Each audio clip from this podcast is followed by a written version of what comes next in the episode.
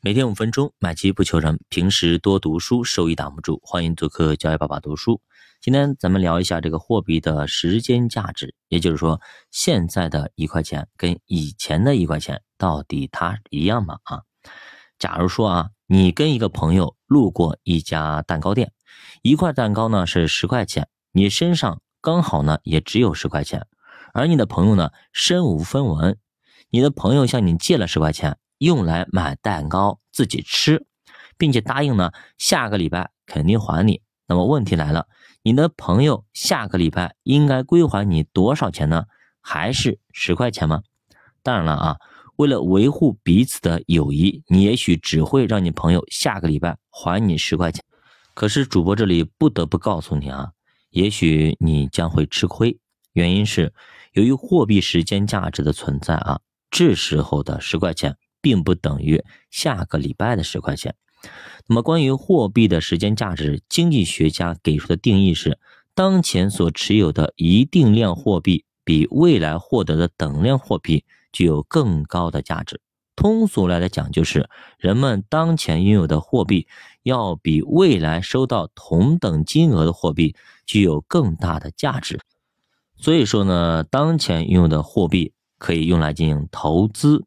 来产生一些复利和利息，即使有通货膨胀的影响，只要存在投资机会，那么货币的现价就一定大于它未来的价值。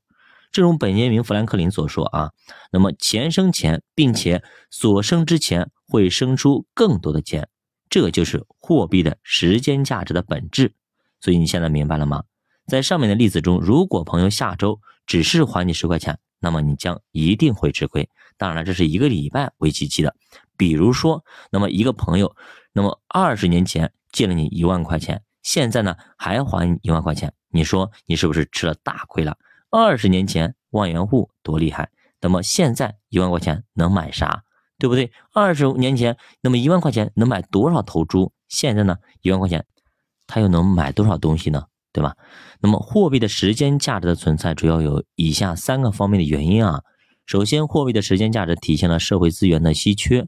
众所周知啊，经济发展必然会消耗一定的社会资源，而现在的社会财富是由于现有的社会资源所构成的。利用现有的社会资源所创造出来的物质或者文化产品，就会构成将来的社会财富。但是呢，社会资源它具有稀缺性。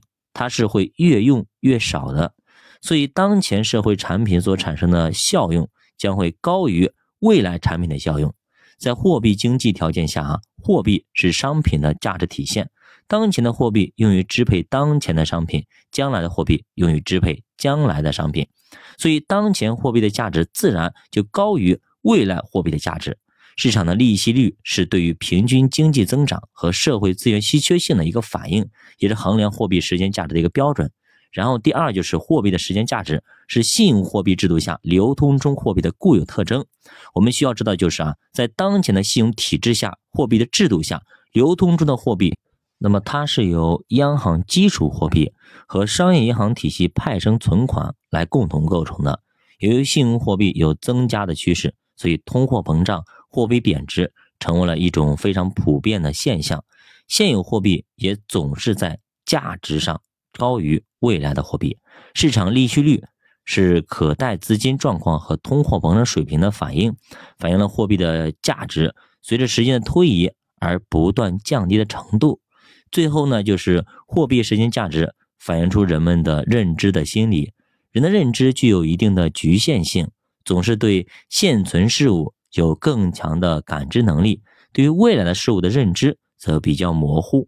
所以说，人们存在一种普遍的心理，就是比起未来会更重视当下。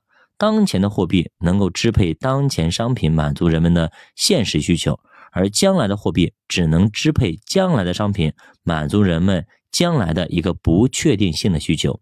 所以呢，当前单位货币的价值要高于未来单位货币的价值。那么，为了使人们放弃当前货币以及其价值，必须付出一定的代价，而利息就是这一代价。其实说了这么多啊，可能大家觉得稍微有一点官方或者有点拗口，但是定义就是这么个定义。那么理论啊，就是这么个理论。说的通俗一点就是啊，钱如果你真是现在啊，就是你有，假如说你有一千万，对吧？你现在就放银行啊，有有有几十万放银行，那么你再放着，你放个几十年以后，你发现啊，你的钱越来越不值钱了，越来越贬值了。比如说前几天我看到有一个人把他压岁钱放银行，对吧？好像是多少钱？两两千块钱啊，放了银行放了二十年啊，然后呢拿出来之后只有两千几百块钱，两千三百还是四百块钱，我忘记了。这个新闻大家看一下，基本上对吧？你如果是真的是让你去放银行，就是很尴尬啊，很尴尬，还不如你去买一些东西。比方说像三十年前有一万块钱，对吧？两七万块钱你去买套房子，对吧？对不对？你拿到现在，你不是赚了很多吗？但是如果这几万块钱当时万元户很牛逼的时候，你把这些钱你放银行存款、存定期了，或者买国债了，你发现现在发现，哦呦，这亏大发了，对吧？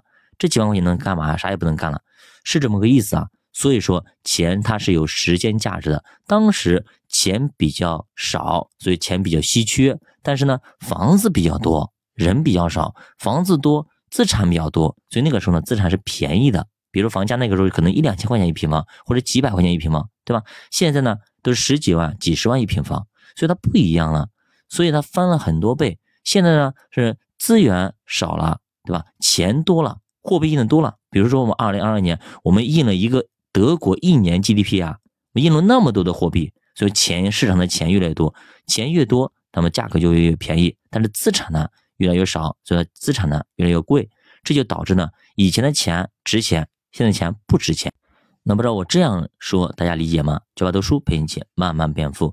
下节我们给大家聊一下什么 M 二、M 一、M 零等等啊这些东西，这是我们投资中必须要用的一些基础的工具。那么今天也是那么兔年新年以后的第一个交易日啊，今天那么也是红红火火的盘面啊，应该是啊，因为假期里边港股那边其实一在开盘啊，盘面都还不错，涨得还挺好，所以呢，二零二三年是一个非常好的一年，而且呢。很多的机构等等啊，包括主播也预测啊，那么在今年的三月份会是一个转折点。如果三月份之前你可能没有去布局的话啊，三月份之后再去布局，可能就稍微有点迟了。其实现在已经有点迟了。如果你在十月份啊之前，对吧？你布局非常的 OK。但十月份到现在已经涨了百分之二三十的这样一个涨幅了。咱们不说那个，不说个股啊，咱们说那个整体的盘面，像个股翻个一倍都很正常了，对吧？像银行投龙头的已经翻了百分之五十了，像中概等等，它也翻了百分之百了，涨了一倍了，对吧？像这样的一个行情况下啊，如果你这个时候还有没有去布局，再等到三月份以后，那其实那个时候基本上，不管是赔的赚的啊，不管是叔叔阿姨、大爷大妈，估计慢慢的都会陆续进场。那个时候可能路上都有点堵了，就像我们春节长假以后六六号回来的时候，发现高速怎么那么堵？因为你如果是初二、初三你回来可能没那么堵，但是你真的非要等到初六的时候再回来，或者初五的时候再回来，那么就蹭那个免费的，蹭去赶那个呃春运的高返航高峰期，那么必然会是堵的。那那个时候你再去进来，可能体验度方面可能会有呃不是特别好。所以说，为什么我们喜欢宁愿说提前一点，也不非要赶到那个赶凑热闹呢？就是这个原因啊，因为耗时耗力，体验度又不好，还有的时候还耽误事儿，对吧？就要读书陪你一起慢慢变富。希望呢大家想系统的学习投资，那么加入主播的新米团，跟主播一起探讨投资智慧。嗯，新米团里有很多的基础的方法和你做资产配置、做定投等等一些基础的方法，手把手来教你。那么。让你能够快速的，呃，把这个课给补上，让你在二零二三年这一波行情里面能够赚到你应赚的钱，你认知格局里的钱。